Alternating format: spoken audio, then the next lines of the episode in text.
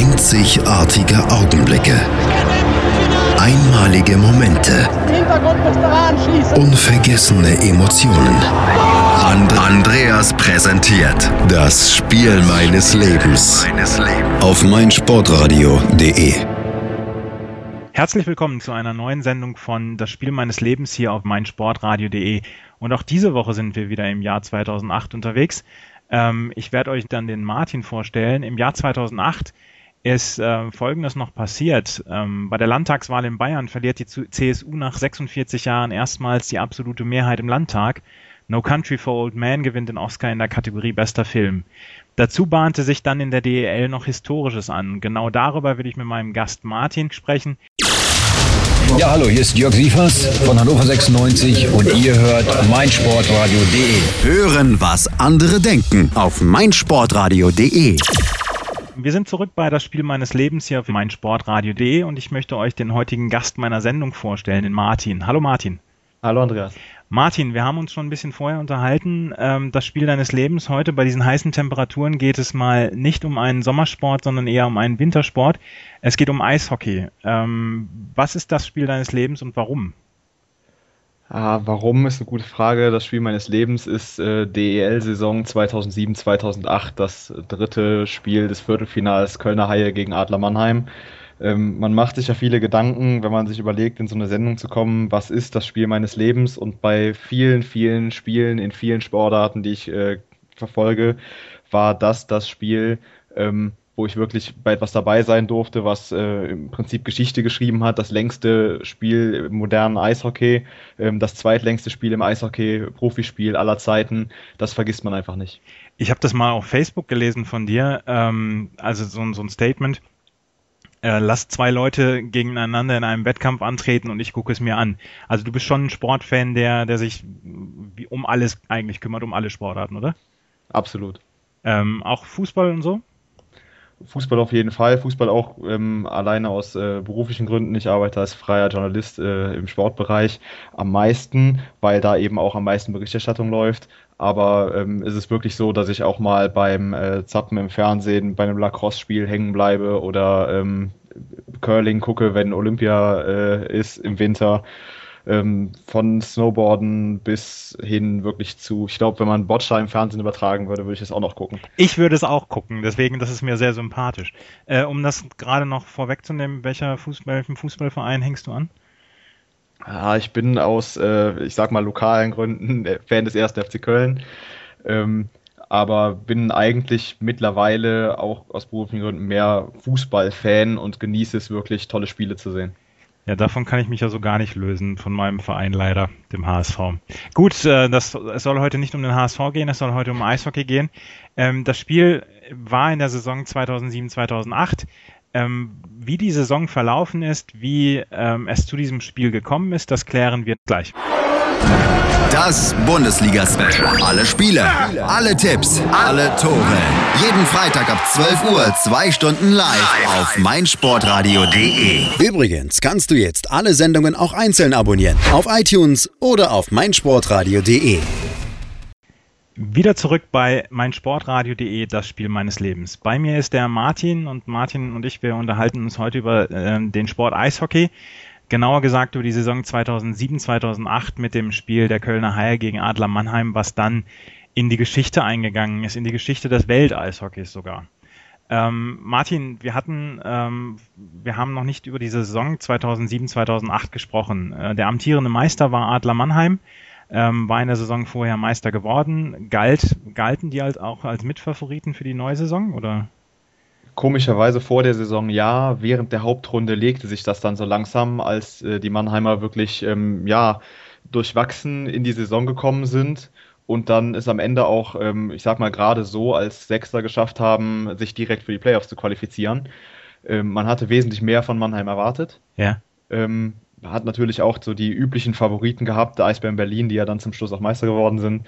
Ähm, der KIC, der immer äh, mit zu den Favoriten gehörte damals. Äh, aber von Mannheim waren viele, mich inbegriffen, auch ein bisschen enttäuscht. ähm, weil die eben sich doch so schwer getan haben, während das beim KIC zum Beispiel äh, ja wesentlich besser gelaufen ist, ähm, die am Ende der Tabelle dann Dritter waren, was als KIC-Fan ähm, eigentlich immer ein schlechtes Zeichen war, weil wenn die Guten in die Playoffs gekommen sind, sind sie meistens früh raus. Ähm, und Überraschungsmannschaft war eigentlich äh, ja die damals als Sinopret Ice Tigers angetretenen Nürnberg Ice Tigers, die ähm, die Saison als Erster beendet haben und damit überraschend die Eisbären Berlin auf den zweiten Platz verwiesen haben. Ja, du sagtest also die äh, Nürnberg Ice Tigers, dieser komische Zusatz Sinopret Ice Tigers, den finde ich persönlich eher kompliziert beziehungsweise äh, störend. Also die Nürnberg Ice Tigers waren der, der Meister quasi der Hauptrunde. Ähm, äh, Du, lass uns gerade kurz die Regeln erklären für die Playoffs. Das, äh, es waren sechs Mannschaften direkt qualifiziert. Ja, richtig. Und es kamen dann noch vier dazu. Ja, es war so, dass man ja kurz davor, ich glaube ein oder zwei Jahre vorher, hatte man ja diese Pre-Playoffs eingeführt, dass nicht mehr die besten acht direkt in die Playoffs gehen und der Rest ist raus, sondern auch, weil man eben das mit dem sportlichen Abstieg und dann war das alles, es gab keine, keine ähm, Playoffs mehr um den Abstieg und dann äh, wollte man zusätzliche Spiele haben und hat dann gesagt, die ersten sechs gehen direkt in die Playoffs und der siebte spielt gegen den zehnten und der achte gegen den neunten nochmal eine kurze Serie drum, wer da die letzten zwei Plätze kriegt. Ähm, ich fand das immer ein bisschen blöd, ähm, auch in den letzten Jahren, als der KIC da schon mal drauf zurückgreifen musste, aber irgendwie war das für mich immer witzlos, aber so war nun mal der Modus und so ist er ja bis heute. Ja, also es ist dann schon so, dass der siebte und der achte sich nicht äh, sicher sein können, in, den Play in die Playoffs reinzukommen, weil sie erst in einem äh, Match Best of Three, in einer Serie Best of Three äh, gegen den neunten und den zehnten noch antreten müssen. Ähm, in diesem Fall war die Playoffs-Qualifikation so gelaufen, ähm, dass sich ähm, Hamburg, Hannover, die DEG, also Düsseldorf und Ingolstadt ähm, durchgesetzt hatten. Und äh, wer hatte sich dann qualifiziert? Äh, Hamburg hat gegen Ingolstadt die Serie 2-1 gewonnen und äh, Düsseldorf gegen Hannover auch 2-1. Und Düsseldorf hat gegen Hannover ein, ein sehr langes Spiel, ein sehr langes Spiel gehabt, bis dato das längste Spiel der ähm, DEL-Geschichte. Ja, richtig, da ging das quasi los. mit dieser, ähm, dieser Entwicklung, die dazu geführt hat, äh, was dann sein, sein Ende gefunden hat in äh, meinem Spiel meines Lebens, Kölner Haie gegen Adler Mannheim. Ähm, es war nämlich da so, dass durch diese Regeländerung, dass man vor der Saison gesagt hat, in den Playoff-Spielen wird in jedem Spiel darauf verzichtet, nach der ersten Overtime dann Penalty-Schießen zu machen, sondern wir spielen so lange, bis ein Siegtor fällt quasi die Regeln von der NHL übernommen. Äh, richtig. Und dann diesen Ansatz zu sagen, wir wollen das nicht per, äh, per Penalty-Schießen ähm, entscheiden, war in dem Spiel zwischen Hannover und Düsseldorf zum ersten Mal was länger geworden, als man dann wirklich 31 Minuten 44 Overtime gespielt hat und nach 91 Minuten 44 erst ähm, einen Sieger gefunden hatte. Das Lustige, was ich fand jetzt äh, bei der Recherche zu der Sendung, ähm, dass man tatsächlich die Regeln erst vor dieser Saison geändert hatte. Und ähm, das gleich in, in, in den Playoffs, in den Pre-Playoffs, dann gleich schon so eine Rekordmarke aufgestellt worden ist. Und ich meine, das, das ging ja dann noch weiter. Also wir reden da gleich noch drüber. Aber ähm, das ging ja noch weiter und äh, kulminierte dann ein, so ein bisschen in diesem Höhepunkt ähm, Köln gegen, gegen Mannheim. Ist diese Regel eigentlich aufgehoben worden? Meines Wissens nach gibt es die heute noch. Sehr schön. Ich, ich, bin mir jetzt nicht hundertprozentig sicher, wo du gerade fragst, aber meines Wissens nach gibt es die noch. Es ist aber tatsächlich so, dass das im Prinzip in dieser einen Saison so kulminiert auftrat, da auch überlegt wurde, was machen wir jetzt, ähm, weil das irgendwie komisch war. Vor allen Dingen, das passiert in der DEL in der ersten Saison dann gleich in drei Spielen. Auf die anderen zwei Spiele gehen wir ja gleich noch kurz ein, auf das andere eine ja sogar ein bisschen länger. Ähm, aber danach eben, wie in der NHL, wo diese Regel schon immer so war, nie wieder so gehäuft und eigentlich auch in diesem Extrem nie wieder. Man hat so ein bisschen das Gefühl, sie haben es getestet, oder? Es wirkte damals ja. tatsächlich so. Ähm, um aufs Viertelfinale zu sprechen zu kommen, wo dann ja tatsächlich dann zwei solcher Spiele dann auch stattgefunden haben. Die Nürnberg Ice Tigers spielten dann gegen die DEG Metro Stars und da gab es schon die erste große Überraschung. Ja, das war äh, eine Riesensache. Düsseldorf musste sich über die Pre-Playoffs qualifizieren, hatte da ähm, eben mit diesem bis dato längsten Spiel äh, Hannover rausgeworfen ähm, und hat dann den ja, souveränen ersten der Vorrunde, äh, Nürnberg Ice Tigers, in fünf Spielen abgefertigt und mit 4-1 nach Hause geschickt. Ne? Ähm, das war schon überraschend. Vor allen Dingen, weil Nürnberg das erste Spiel in der Serie dann in Nürnberg noch gewinnen konnte und danach wirklich glatt vier Spiele verloren hat. Das war zum ersten Mal auch in der DL-Geschichte passiert, dass ähm, der erste der Hauptrunde tatsächlich dann auch sofort in, der, in den Playoffs ausgeschieden ist. Ähm, bei den anderen beiden Serien, um die wir uns jetzt heute eher wenig kümmern, im Viertelfinale gab es keine Überraschung. Die Eisbären Berlin gewannen relativ souverän gegen die Hamburg Freezers 4 zu 1. Ähm, die Frankfurt Lions ähm, haben dann gegen Iserlohn gespielt ähm, um ein bisschen Gossip reinzubringen, Jens Riva, scheiß Iserlohn, wenn sich der ein oder andere noch erinnern mag. Ähm, die haben 4-3 gewonnen, die Serie, also in sieben Spielen und lagen dann schon 1 zu 3 zurück. Und ähm, das Spiel 2 hat dann das äh, Spiel aus, der, aus den Pre-Playoffs als längstes Spiel der ähm, DEL-Geschichte dann abgelöst. Es gab wieder so ein hammerlanges Spiel.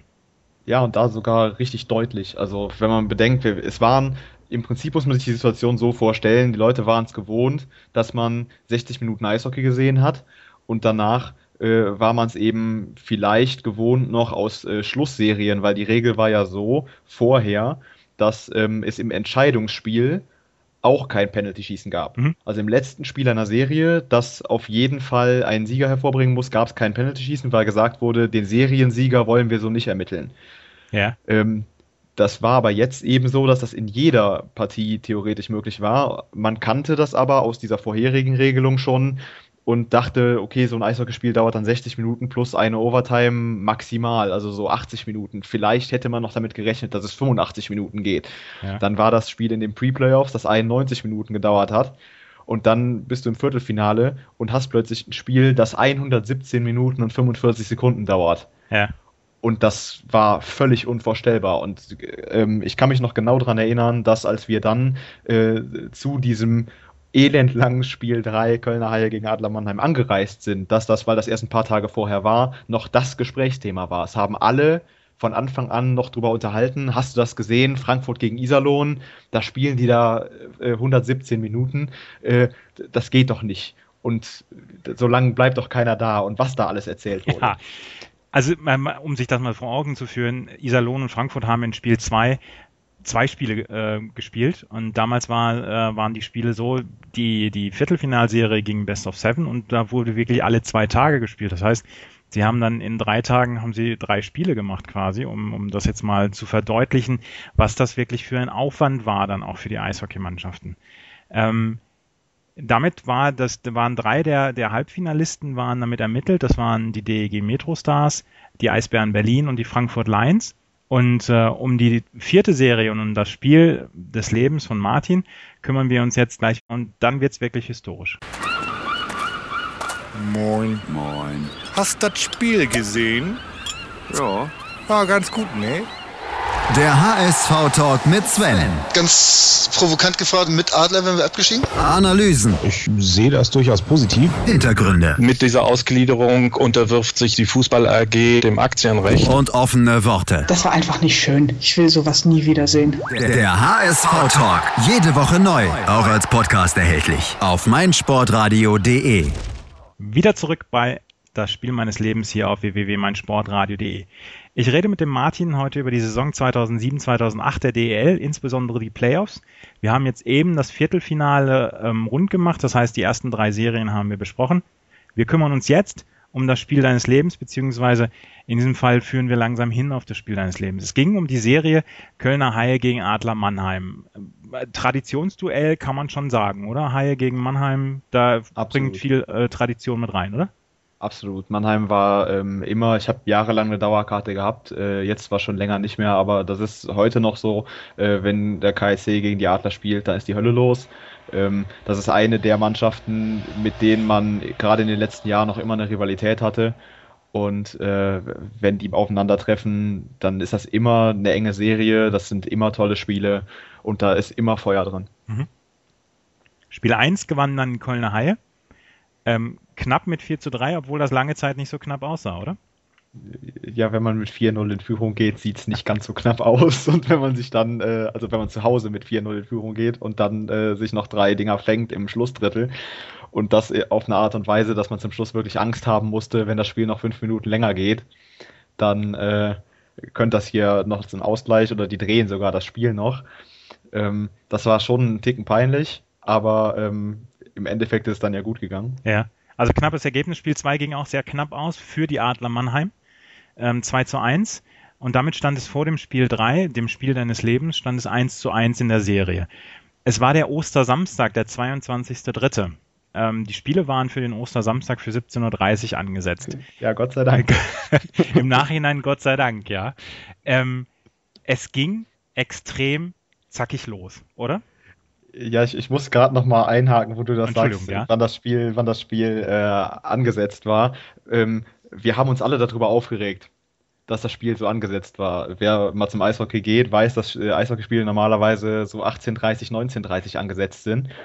Und ähm, wir fanden das alle blöd, weil das eben so ein Tag ist, an dem man ja auch schon mal Verwandte besucht und äh, dann eigentlich so in den, in den Mittag noch reinging. Ja.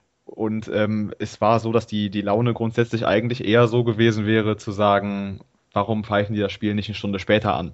Ja, außerdem hat man ja so schön dann einen Samstagabend ähm, durchgeplant, kann dann um 22 Uhr noch in eine Kneipe gehen oder so. Und dann muss man schon ab, 17, oder ab 20 Uhr schon sich die Abendunterhaltung suchen, oder? Ja, normalerweise schon, ja. In dem Fall wurde ja für unsere Abendunterhaltung was länger gesorgt. Normalerweise, du sagst es.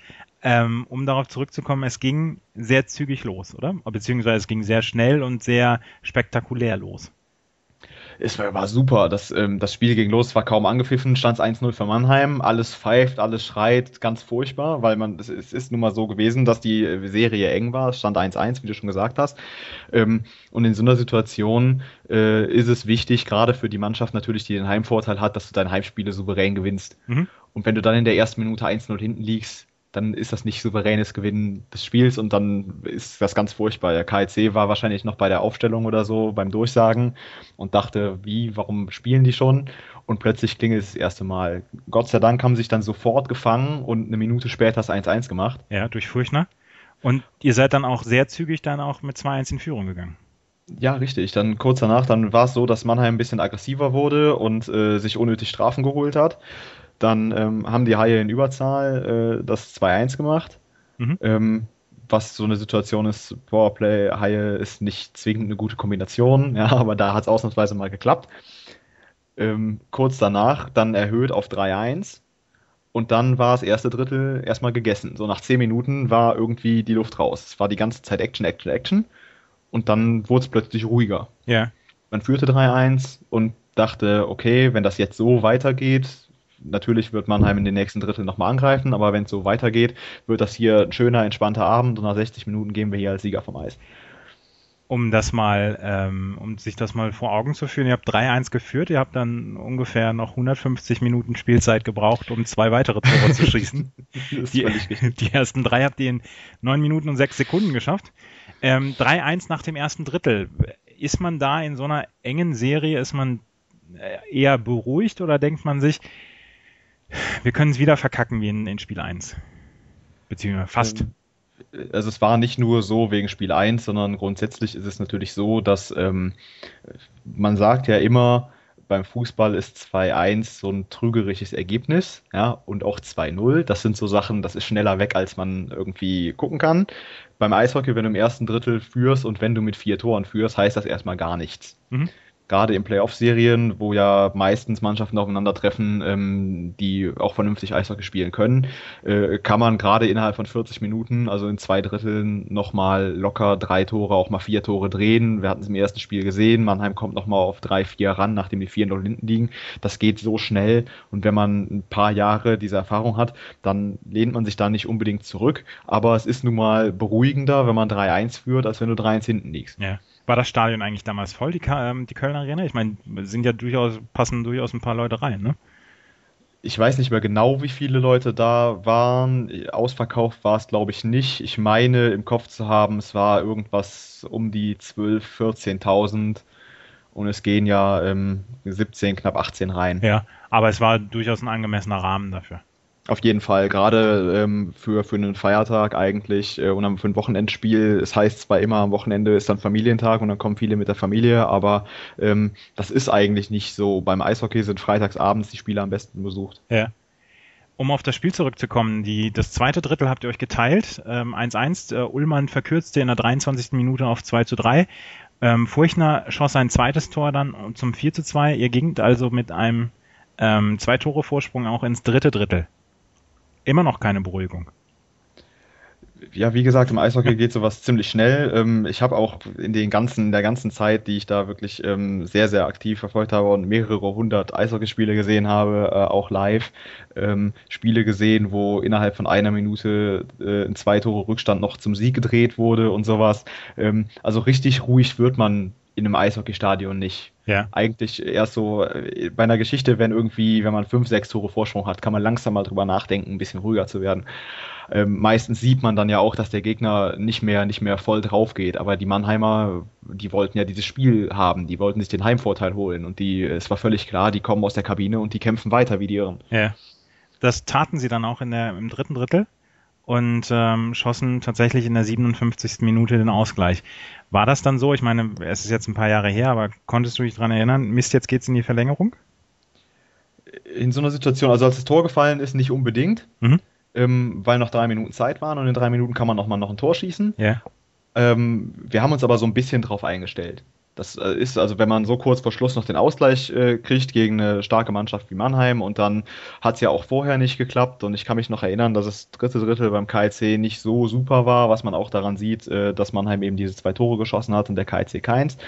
Ähm, und dann hattest du diese Situation, dass du denkst, ähm, es ist jetzt vielleicht besser aufzupassen, dass du nicht aus diesem, wir haben jetzt den Ausgleich geschafft von Mannheim, dir noch einen fängst, sondern guckst, dass du dir die Pause nimmst und äh, in die Overtime gehst, um nochmal den Kopf freizukriegen. Ja. Hattet ihr denn eine Historie als ähm, Verlängerungsmannschaft? Also ich, ich weiß zum Beispiel, wenn, wenn der HSV in die Verlängerung müsste, in irgendeinem Wettbewerb, äh, ist jetzt im Moment nicht äh, zur Debatte, aber dann wüsste ich sofort oder hätte sofort das Gefühl, verdammt, das gewinnen wir nicht also im Eishockey ist das ja anders als im Fußball, weil es im Prinzip nur diese, diese Sudden Death Regelung gibt, mit, ähm, die ja der Golden Goal Regel im Fußball entspricht.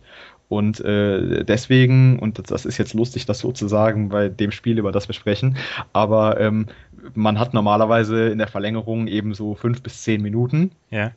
Und äh, da kommt es dann ein bisschen drauf an, wer halt besser aus der Kabine kommt. Das ist dann nicht so, dass man sagt, die Mannschaft kann das besonders gut oder die nicht, sondern das ist so, ähm, sie haben es halt in 60 Minuten nicht gebacken gekriegt, legen wir mal nochmal so 10 drauf, dann wird das schon was. Ähm, der Regelfall in der, während der Regular Season ist ja, dass 5 Minuten draufgelegt werden. Ja. Und die reichen. Ja die reichen eigentlich wirklich in, in 95 Prozent. Ja. Äh, und in, im Rest der Fälle wird dann halt Penalty-Schießen gemacht, was in dem Fall eben dann nicht so kam. Und es wurden auch ein bisschen mehr als fünf Minuten. Köln und Mannheim, wollte ich gerade sagen, haben bewiesen, dass man äh, mehr als fünf Minuten benötigen kann, um eine Verlängerung auszuspielen. Darum kümmern wir uns gleich. Ja, hi, hier ist Maximilian Hartung, Weltmeister im Säbelfechten und ich höre meinsportradio.de. Hören, was andere denken auf meinsportradio.de.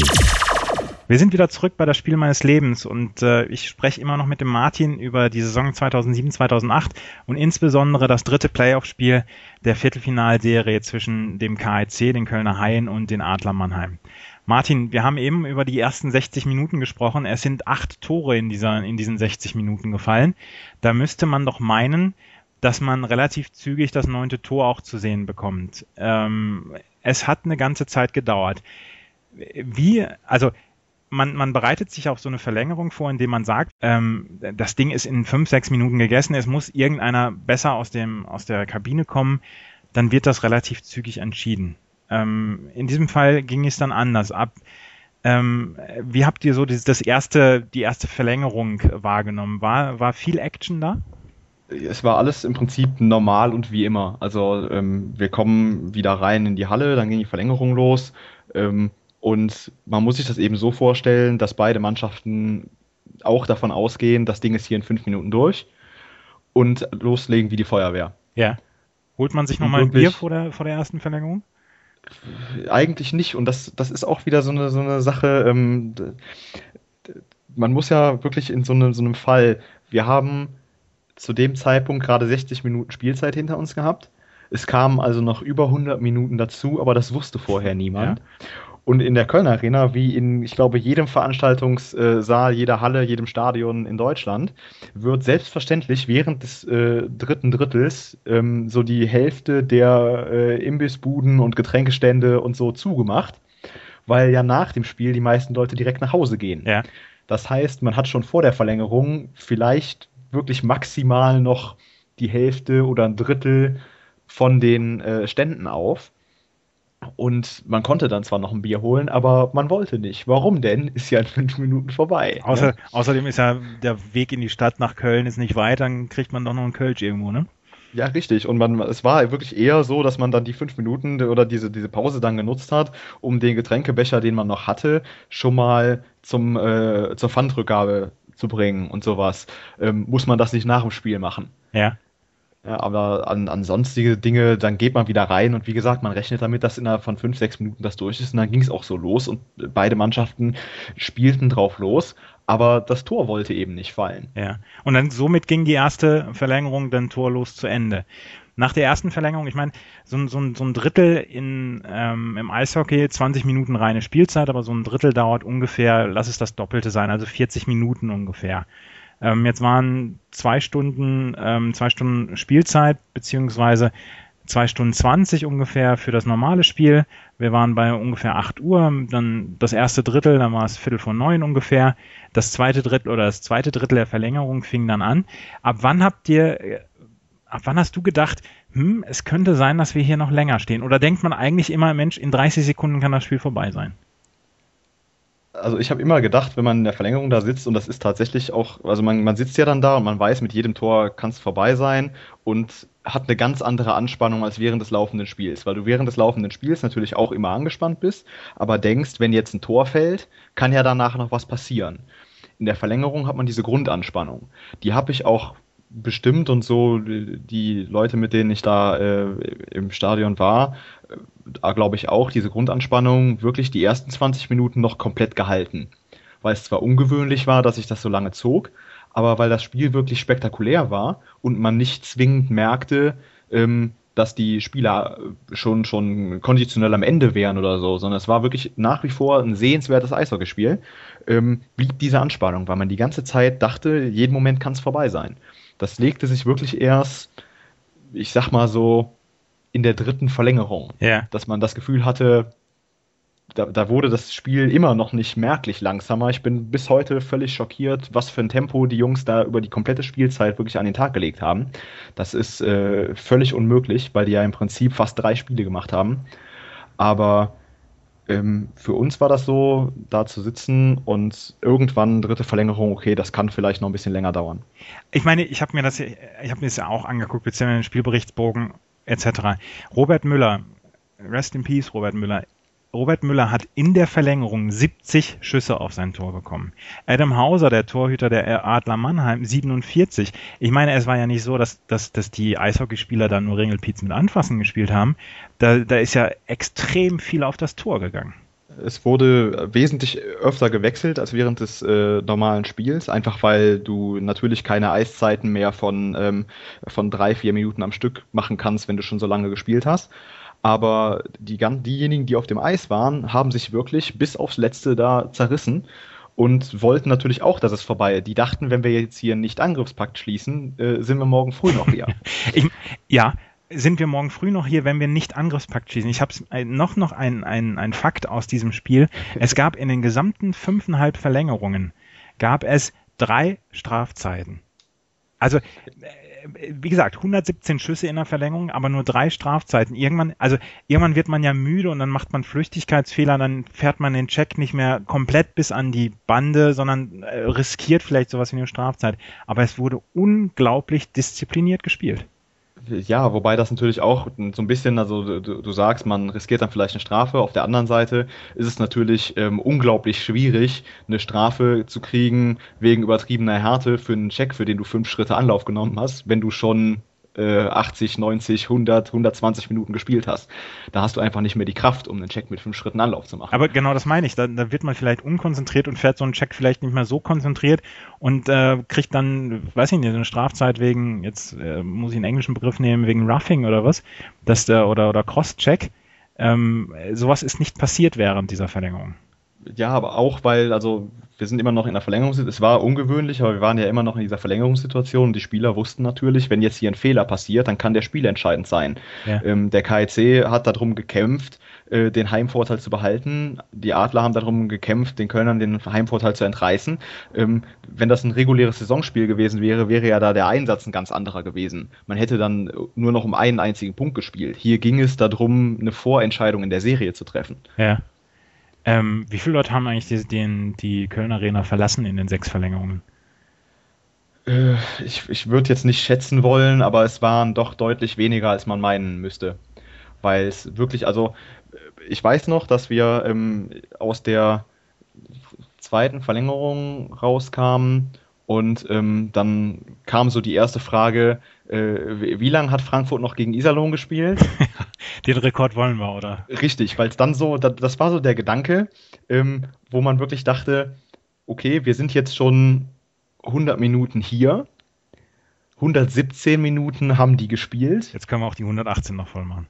Richtig, das wäre ja, das wäre ja lustig. Ja. So, das, das war wirklich nicht irgendwie was anderes oder oh Gott, das zeigen wir denen jetzt oder so, sondern man dachte halt, weil man auch über viele Sachen ja nicht mehr reden konnte. Ne? Tore gab's nicht. äh, man hatte sich mit den Leuten, die man äh, länger nicht gesehen hat, in den drei Drittelpausen vorher schon unterhalten. da gehen einfach Themen aus, ne? Und richtig, das, das war dann so, dass wir dann gesagt haben, wie lange lief das Spiel eigentlich? Und dann war es auch so, dass das zum ersten Mal der Satz fiel, der an diesem Abend noch häufiger fallen sollte, am Ende einer Pause, wenn man wieder auf seine Plätze gegangen ist, ähm, zu den Leuten, die woanders saßen. Wir sehen uns dann in der nächsten Pause. Ja. Weil das wirklich so war, dass wir das einfach humorvoll genommen haben und gesagt haben, in den nächsten 20 Minuten fällt sowieso wieder kein Tor. Wurde denn in der 118. Minute dann gejubelt oder bei 118.00 oder 117.46? Ich glaube ja. Ich meine sogar, es hätte zumindest im Fanblog so ein bisschen was wäre gejubelt worden, weil die dachten, juhu, jetzt haben wir den Rekord. Ähm, das wurde aber von den meisten, glaube ich, gar nicht so aktiv währenddessen wahrgenommen, sondern dann, als wir wieder raus sind und äh, während der Pause gesprochen haben, ähm, ging es dann darum, wie lange wir jetzt noch spielen sollen, um den Rekord auszubauen. Nicht, dass es uns so geht wie denen, eine Woche später ist er wieder weg. Ja. ähm, das war wirklich, das war so das in der Drittelpause danach. Ähm, dann gab es ja danach mal nochmal eine Pause. Mhm. Und da fing das dann an, dass Leute, die wirklich sich intensiv mit Eishockey-Geschichte beschäftigen, anfingen, diese Uralt-Rekorde rauszuziehen. Ja. Was ist eigentlich das längste Spiel im, im internationalen Eishockey gewesen bis dahin? Ja. Was ist das äh, längste Spiel in der, in der modernen Zeit gewesen? Und dann waren wir relativ ähm, schnell auf dem Punkt zu wissen, dass äh, es wirklich in dem im modernen Eishockey also ich sag mal nach 1960, 1950, ähm, kein Spiel gab, das äh, in dieser Region, in der wir zu dem Zeitpunkt schon waren, ähm, tatsächlich so lange gedauert hat, sondern dass es nur dieses Spiel gab. Ich meine, es war von 1923 oder so, also so ein urzeitlich, ja.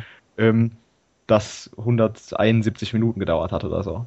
Ihr habt es nicht ganz erreicht, diese 171 Minuten. Ich meine, es war nach Mitternacht schon, als das Tor dann fiel. Ja. Äh, Philipp Gugula hat das äh, Tor geschossen. Ja. Ähm, ich sehe es noch vor mir, wie äh, als, als wäre es gestern gewesen. Ist das Erleichterung oder war das dann tatsächlich nochmal eine Gefühlsexplosion? Es war in dem Moment so, dass man im ersten Moment kurz gezögert hat. also ich, ich weiß noch genau, dass ich hundertprozentig sicher sein wollte, dass das Ding jetzt im Tor ist. Ja. Und dann sprang wie bei jedem anderen Tor in der, wie in der zweiten Minute bei einem 1-1, sprangen plötzlich wieder alle auf und jubelten. Und dann dauerte der Jubel aber nicht so furchtbar lang, sondern war so, dass man halt dann jubelte und dann dachte, Gott sei Dank ist es vorbei. Weil es äh, einfach auch für die Zuschauer unglaublich anstrengend war. Für die Spieler will ich gar nicht anfangen. Ich weiß, weil ich damals ähm, beim KIC relativ gut vernetzt war, dass äh, die während der Pausen in den äh, Verlängerungen und auch während der laufenden Verlängerung ähm, bei der Tankstelle die Straße runter, äh, da die die Theke leer gekauft haben mit Snickers und allem drum und dran, weil die nichts mehr zu essen hatten. Ja. Die brauchten einfach irgendwas, was halbwegs Energie bringt. Ja, und dann haben die einfach alles, was so was Nüsse beinhaltete, von der Tankstelle geholt. Da haben die den äh, Teammanager und was weiß ich nicht wen hingeschickt, dass die da die Tankstelle leer kaufen und äh, auch mit Getränken und allem drum und dran, damit die ein bisschen was in der Kabine hatten, weil die hatten nichts. Du bist nicht darauf eingestellt, dass du ein Spiel machst, das fast drei Stunden dauert, also dass du von 17.30 Uhr bis ähm, ja, 10 nach 12 in der Arena bist und Eishockey spielst. Extrem. Wir reden gleich nochmal über den, den Rest und, und ähm, dann auch über die, die Playoff-Serie dann noch weiter. Wir hören uns gleich nochmal wieder. Bis gleich. Olympiasiege, Weltrekorde, Titel und Medaillen. Sports Heroes, Helden des Sports im Gespräch. Meinungen. Ich möchte wenigstens meinen eigenen Startblock haben und äh, möchte es den Sprintern auch zeigen. Anekdoten. Alter schützt vor Leistung nicht. Packende Geschichten. Ich war richtig froh, dass wir die Melanie Jones geschlagen haben, weil sie hatte überhaupt keine Technik, sie hatte Kraft, Schnelligkeit. Sports Heroes. Jeden Mittwoch neu um 12 Uhr auf meinsportradio.de. So, wieder zurück bei das Spiel meines Lebens hier auf meinsportradio.de. Martin hat in den buntesten Farben erzählt, wie das Spiel 3 ähm, der Viertelfinalserie Köln gegen Mannheim 2008 ausgegangen ist. Das längste Spiel des modernen Eishockeys, das zweitlängste Spiel des, der Geschichte des Eishockeys. Ähm, Martin, du hattest eben erzählt, die Teammanager haben die Tankstelle in der Nähe leer gekauft. Lustig ist auch, äh, was ich auch gelesen habe, dieser Spielberichtsbogen, äh, der war nicht dafür ausgelegt, einen anderen Tag anzuzeigen. Das heißt, das Spiel ging äh, am Ostersonntag, kurz nach Mitternacht ging es zu Ende, also war ja Ostersamstag, wo das Spiel begonnen hat, Ostersonntag war es zu Ende. Auf dem Spielberichtsbogen stand dann 23.59 Uhr vom Ostersonntag, weil sie ähm, kein Feld dafür hatten, das dann wirklich sagt, wir haben an einem anderen Tag geendet. Ähm, in der Erwartung, dass anderthalb Tage später, weil an Ostermontag sollte das Spiel 4 stattfinden, ähm, in der Erwartung, dass innerhalb von 30 Stunden das, das neue Spiel da war, ähm, war das äh, quasi eine Vorentscheidung? Hatte man das Gefühl, man hat die Mannheimer jetzt äh, psychisch gebrochen durch so, durch so ein Spiel? Ich meine, ich kann mir nicht vorstellen, dass das spurlos an einem vorbeigeht, wenn man nach ähm, drei Eishockeyspielen am Stück dann so verliert. Ich glaube auch, dass das brutal war und in Anbetracht der Tatsache, dass die Serie bis zu dem Zeitpunkt unglaublich eng war, auch in diesem Spiel, aber eben auch in den zwei Spielen vorher, wo äh, ja erst die äh, Kölner Haie, dann Adler Mannheim mit einem Tor Vorsprung gewonnen haben, jetzt im dritten Spiel auch ein Tor Vorsprung nach wirklich so langer Zeit, dass das die Vorentscheidung war, um die Serie zum Schluss mit 4-1 zu gewinnen. Ähm, der tatsächliche Bruch kam dann aber meines Erachtens erst in dem Spiel danach, als es wieder in die Verlängerung ging und dann relativ zügig der Siegtreffer für den KIC fiel, die also quasi äh, den Mannheimern ihr Heimspiel weggenommen haben. Ähm, Mannheim hätte zweimal in Köln gewinnen müssen und dann wussten die, die haben keine Chance mehr und haben das letzte Spiel ja dann auch das fünfte Spiel der Serie mit 4-1 verloren. Äh, ich glaube, das war so eine Kombination dieser beiden Spiele, dass es zum Schluss so deutlich geworden ist. Ja, also Mannheim hatte ja dann in Spiel 4 erst acht Sekunden vor Schluss, vor den 60 Minuten, das 3-3 geschossen, also ausgeglichen. Und dann ging es wieder in die Verlängerung. Man hat gedacht, oh, here we, here we go again. ähm, das Spiel war dann innerhalb von sechs Minuten zehn in der Verlängerung beendet. Ähm, die Kölner Haie haben dann diese Serie 4 zu 1 gewonnen, sind dann ins Halbfinale gekommen und haben dann auch Frankfurt äh, mit 3 zu 2 in der Serie besiegt. Viertelfinale in der DEL wird Best of Seven gespielt, Halbfinale und Finale dann Best of Five. Ähm, man hat dann im Finale gegen die Eisbären gespielt. Hat man, äh, die Eisbären haben gewonnen, hat man da diesen Substanzverlust mitbekommen? Weil die Serie gegen Frankfurt war ja dann auch unglaublich eng. Ich glaube, es war äh, eher so, dass die Serie gegen Frankfurt so eng war, weil die Serie gegen Mannheim so einen Substanzverlust hatte. Ich glaube, dass sich das nicht zwingend bis gegen die Eisbären durchgezogen hat, ja. ähm, weil die Serie gegen die Eisbären auch sehr, sehr eng war. Ähm, zum Schluss aber die Eisbären, das so ungern ich das sage, ja, die Eisbären mag ja niemand, nicht mal die eigenen Fans, die rufen ja immer noch Dynamo, Dynamo. ähm, aber äh, das ist eben so, dass man da akzeptieren muss, die Eisbären waren in dieser Serie besser. Ob sie zwei Spiele besser waren, weiß ich nicht. Aber wenn der KIC das zweite Heimspiel noch gewonnen hätte, wäre es spätestens im letzten Spiel vorbei gewesen. Da bin ich äh, von überzeugt. Ähm, deswegen glaube ich nicht, dass das da, aber die Serie gegen Frankfurt wäre, glaube ich, nicht so eng geworden, wenn der KIC nicht so lange hätte gegen Mannheim spielen müssen. Ähm, es war auch so, dass da irgendwie das Gefühl da war bei den Fans, vielleicht auch bei der Mannschaft, wir haben schon was geschafft, weil man eben dieses Monsterspiel gewonnen hat mhm. wo ja dann auch äh, in der, im Nachhinein noch ein T-Shirt zu angefertigt wurde. Da stand dann groß drauf, ich war dabei. Yeah. Und äh, hinten auf dem Rücken äh, war dann von oben bis unten von jedem Drittel und jeder Verlängerung die Zwischenergebnisse und jeweils dann unten drunter Siegtorschütze um 0 Uhr irgendwas. Also da wurde eine Riesennummer draus gemacht. Ähm, und ich glaube einfach, dass das so ein bisschen die Nachwehen des Spiels könnten mit dafür verantwortlich sein, dass der KIC dann zum Schluss nicht Meister geworden ist, aber ich äh, glaube, dass äh, die Eisbären in dem Jahr einfach stärker waren. Ja. Wenn du jetzt, wie gesagt, auf dieses äh, Spiel zurückblickst, äh, also du bist dabei gewesen beim längsten Spiel des modernen Eishockeys, da kann man dann schon hinterher sagen, wow, da war ich mal zur rechten Zeit am rechten Ort, oder? Ja, es war ja bei mir, also ich ähm, habe Leute äh, in meinem näheren Bekanntenkreis, die tatsächlich nur bei diesem Spiel da waren oder eben äh, die da waren, äh, weil sie immer mal wieder zum Eishockey gehen. Ich habe zum damaligen Zeitpunkt, wie gesagt, noch eine Dauerkarte gehabt und auch äh, danach noch eine Zeit. Und ähm, deswegen war das bei mir so, dass das eben kein Zufall war, dass ich da war, sondern ich war halt da, weil ich bei jedem Spiel war. Aber ähm, es ist natürlich eine großartige Sache, wenn man darauf zurückblickt und sagen kann, darum bin ich ja auch in, in der Sendung und sage, das ist das Spiel meines Lebens. Ähm, wenn man sagen kann, dass man bei so einem Spiel, wo Geschichte geschrieben wurde, man sagt so häufig äh, im, in der Sportberichterstattung auch, da wird Geschichte geschrieben, aber das ist das zweitlängste Spiel der Eishockey-Geschichte. Das letzte Spiel was länger lief, interessiert keine Sau, weil das, jeder, der dabei war, heute nicht mehr lebt. Ja, und mhm. ich kann sagen, ich war bei diesem Spiel in der Halle und habe von der ersten bis zur letzten Sekunde das komplette Spiel gesehen. Das ist eine fulminante Sache. Ja. Martin, vielen, vielen Dank für die Erinnerung, die du mit uns geteilt hast. Wir sind am Ende der Sendung angekommen. Ähm, das ist das Spiel deines Lebens gewesen. Köln gegen Adler Mannheim, wo man vorher nicht damit gerechnet hat, dass es dann das Spiel des Lebens werden könnte. Das ist richtig. Es hat mir sehr viel Spaß gemacht. Vielen Dank dafür.